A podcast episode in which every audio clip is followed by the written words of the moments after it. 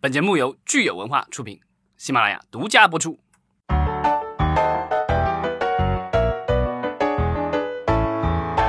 欢迎大家收听新一期的《影视观察》，我是老张，我是九千，我是大米。哎，我们接着上一期继续聊综艺。第四季度有什么值得看的？来，九姑娘。我其实每一年的第四季度都会有文化类的综艺要出来，因为接近于春节了，然后就是相当于一年的沉淀吧。像《奇遇人生》还有一本好书，一本好书就也是即将要开播了。然后《奇遇人生》在今天官宣了它的阵容。嘉宾阵容里边有周迅，然后有 Angelababy，还有冯绍峰，算是我我还挺期待周迅的。然后对，就周迅吧，其他的就不说了。OK。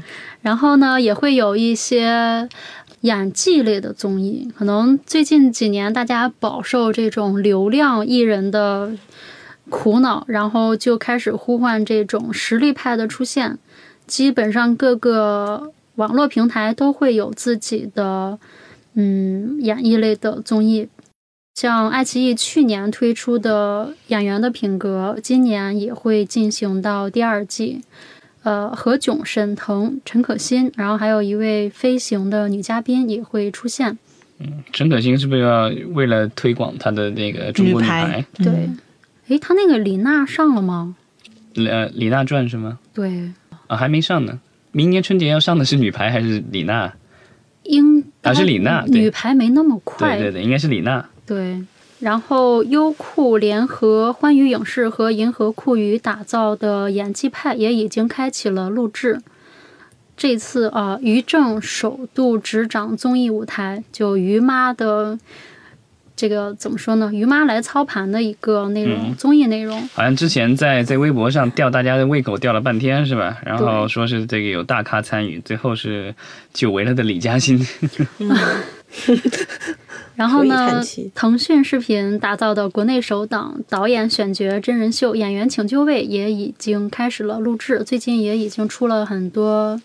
呃，这种预告视频，嗯嗯，节目组有邀请了陈凯歌、李少红、赵薇和郭敬明四大导演坐镇，我就特别想问一下，节目组为什么要邀请因为小说出名的郭导呢？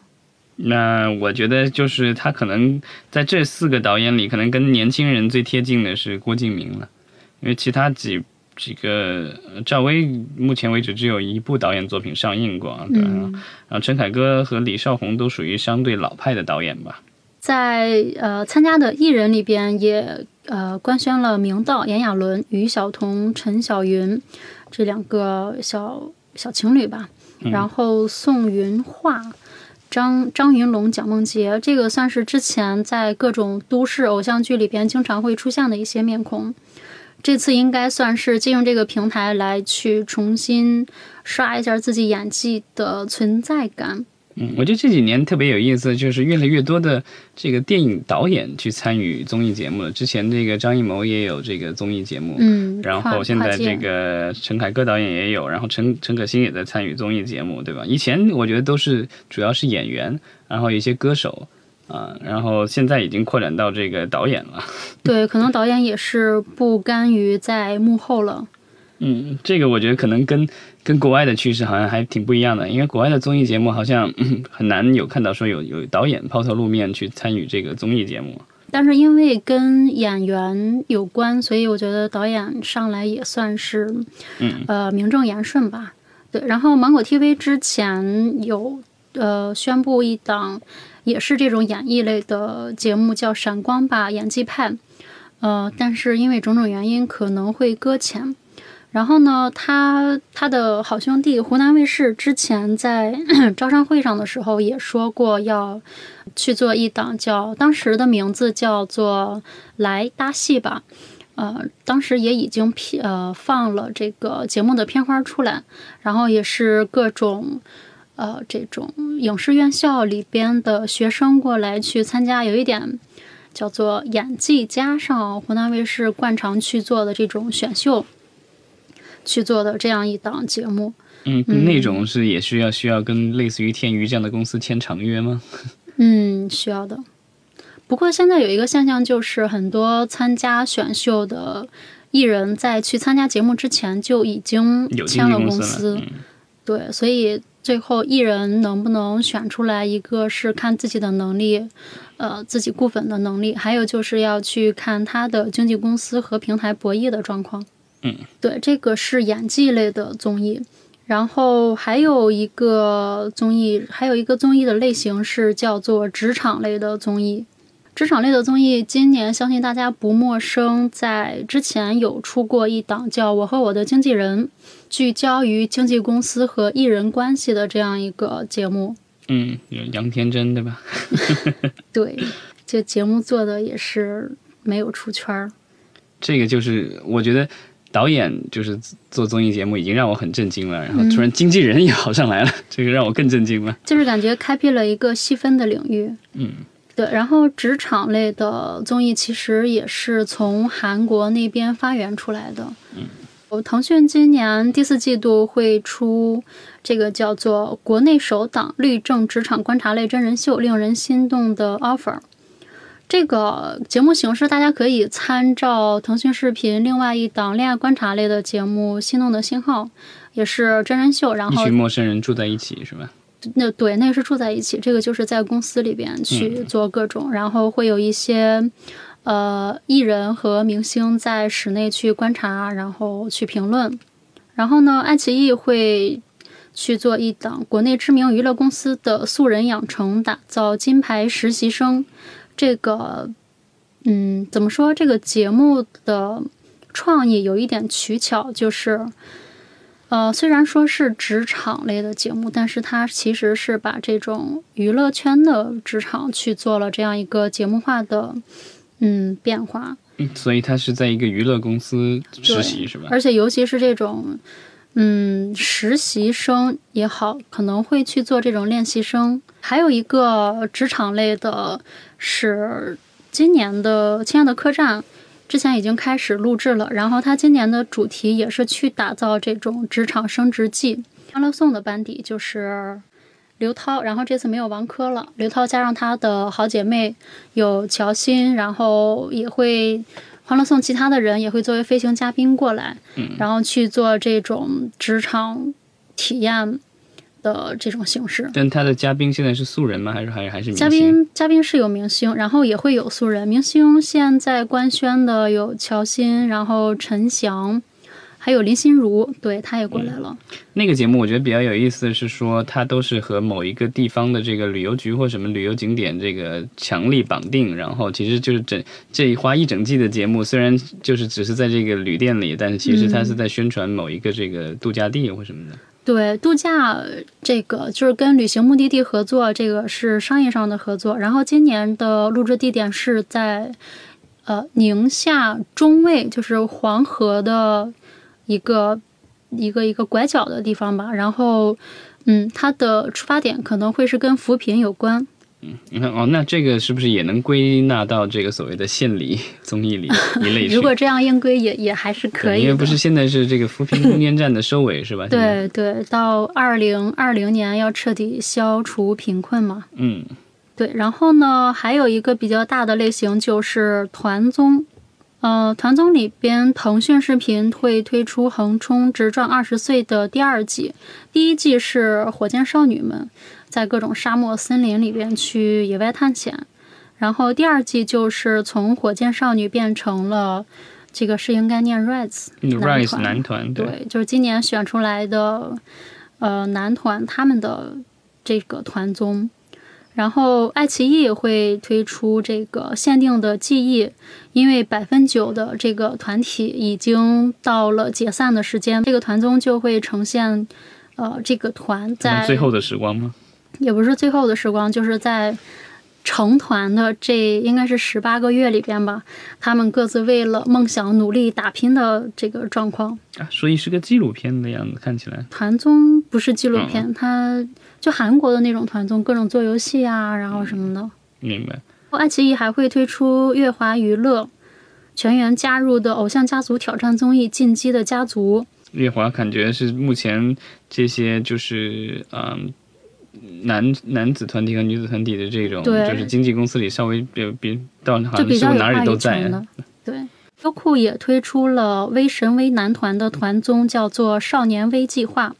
呃，微神微这个男团，他是呃韩国的娱乐公司呃做的一个男团，然后成员是有呃有中国人，然后也有韩国人，两边都在推，嗯，所以现在的这个所谓的限韩令是已经不复没有存在了吗？那么严格了，但是就也还没有做的特别特别放开。对，因为好像韩国艺人现在好像电视上还是看不到。我觉得其实这是一种默许的问题，就是之前韩国艺人在行业里边来内地捞钱捞得太厉害了，嗯大家现在有一个借口，可以先让他们不要过来。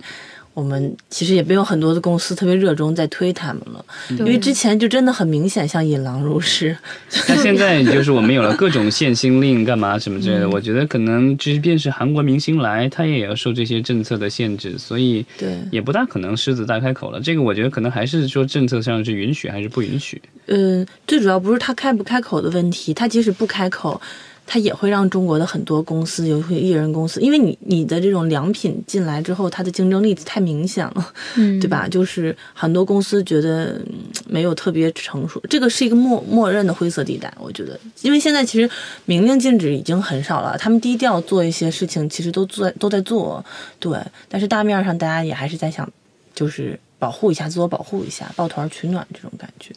腾讯视频会做一档男团女团 battle 的，叫《迎团而上》，但是现在都还没有官宣。嗯，可能我觉得就是之前他们的比赛的各种这种成员，然后再去参对加，这个，然后我觉得内再再去推一部循环。波，自我消化。嗯对，然后芒果 TV 上半年其实做了《少年可惜》呃，《少年可期》是月华妻子的一个团综，嗯、做的还可以，但是基本上算是就团综一个很大的。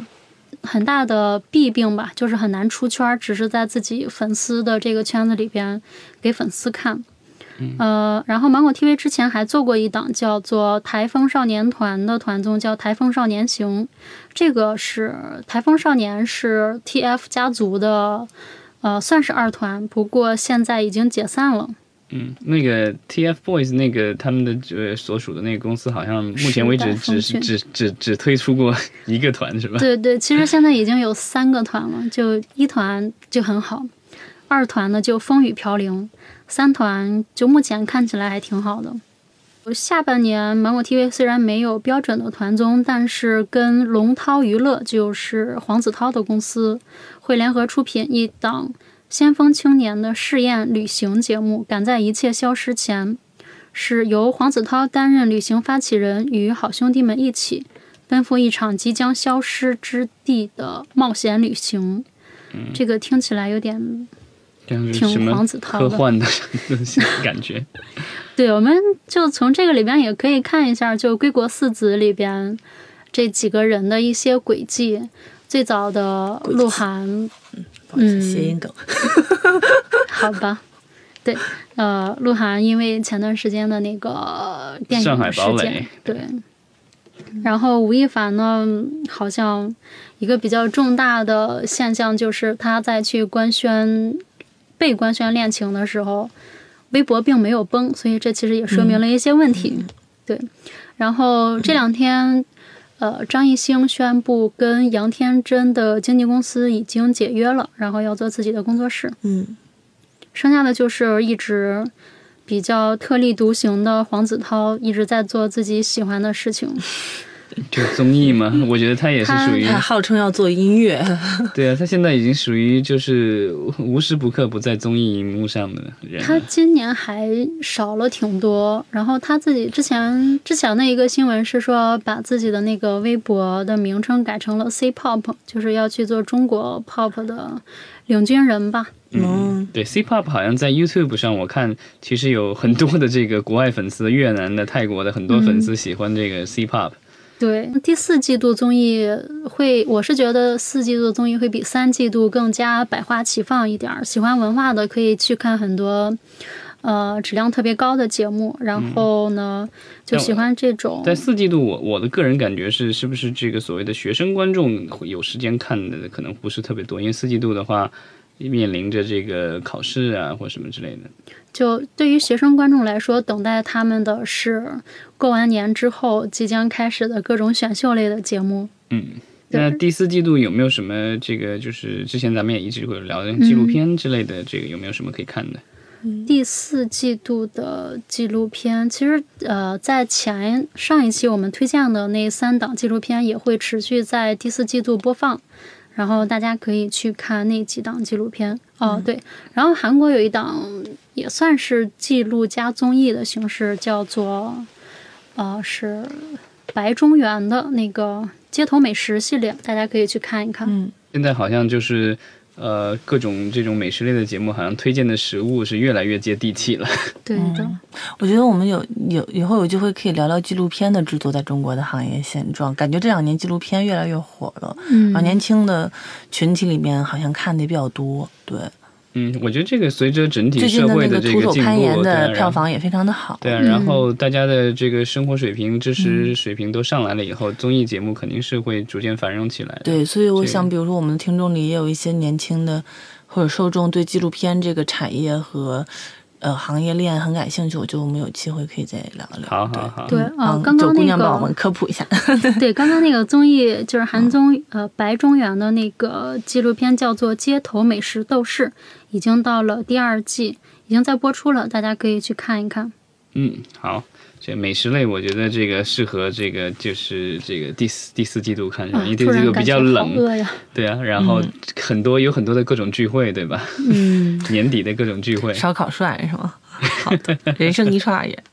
好吧，我觉得人生一串就是很遗憾的是，我看了几集，我发现就就没有什么北京的。都是我们大东北，是不是？哦，那个那个齐齐哈尔的烤肉，真的看得我想去买个炉子。我下次给你们大家带齐齐哈尔的烤肉拌料和烤肉蘸料，你们回家自己找肉拌吧。好的，好，我们节目踊跃收听。如果对下一次没准我抽奖就送大家齐齐哈尔。对啊，齐齐哈尔烧烤的这个秘料是吧？对，大米家还囤了好多。嗯，好，那就谢谢大家了。然后这个欢迎大家踊跃留言，然后跟说说自己有哪些综艺节目想期待，比较期待。想看看了哪些？谢谢。好，谢谢。